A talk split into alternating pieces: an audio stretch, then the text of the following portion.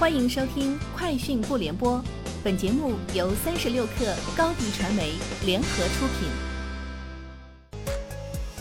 网罗新商业领域全天最热消息，欢迎收听《快讯不联播》。今天是二零二一年一月十一号。有消息人士透露，宁德时代或为未来固态电池供应商。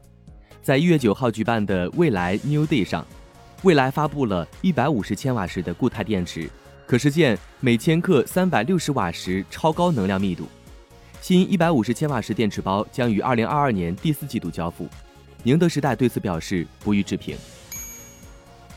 三十六氪获悉，联想今天在国际消费电子展 CES 二零二一线上正式发布 Think Reality A 三智能增强现实眼镜。Think Reality A 三智能增强现实眼镜将于二零二一年中期开始在全球部分市场上市。从接近海南省政府的人士获得可靠消息，海南省方面正在酝酿出台离岛免税品邮寄举措，这将大大疏解离岛提货点的压力，也有望大幅提高海南离岛免税购物体验。该人士透露，该政策很快会公布，中免等公司内部已经在做测试。目前，多家快递企业发布公告表示，今年春节期间快递不打烊，由于疫情原因，不少市民选择在工作地过年。以减少春节期间人口流动，因此今年春节期间城市居民网购的需求将进一步增加。各大快递公司也纷纷提前储备运力，让快递平稳运转。近期，腾讯直播服务商弯万联合郑州某商场，为郑州商场和达人提供国货品牌培训、选品、直播场景服务。二零二一年，腾讯直播计划持续发力，联合服务商。在多个城市落地新个体经济私域直播培训活动，帮助实体商户转型。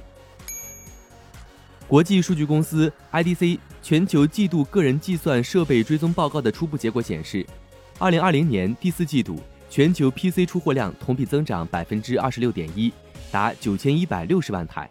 二零二零年全年全球 PC 市场出货量同比增长百分之十三点一，联想份额上升到百分之二十五点二。惠普下降到百分之二十点九。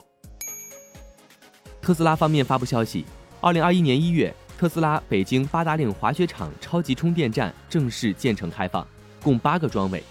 此外，特斯拉亚太首座机场超级充电站也于北京上线，位于北京大兴国际机场，同样配有八个桩位。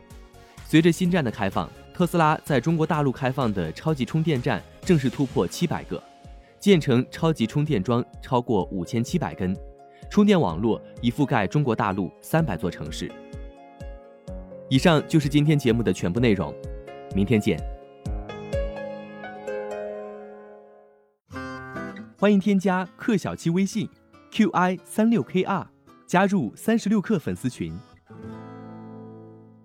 高迪传媒为广大企业提供新媒体短视频代运营服务。商务合作，请关注微信公众号“高迪传媒”。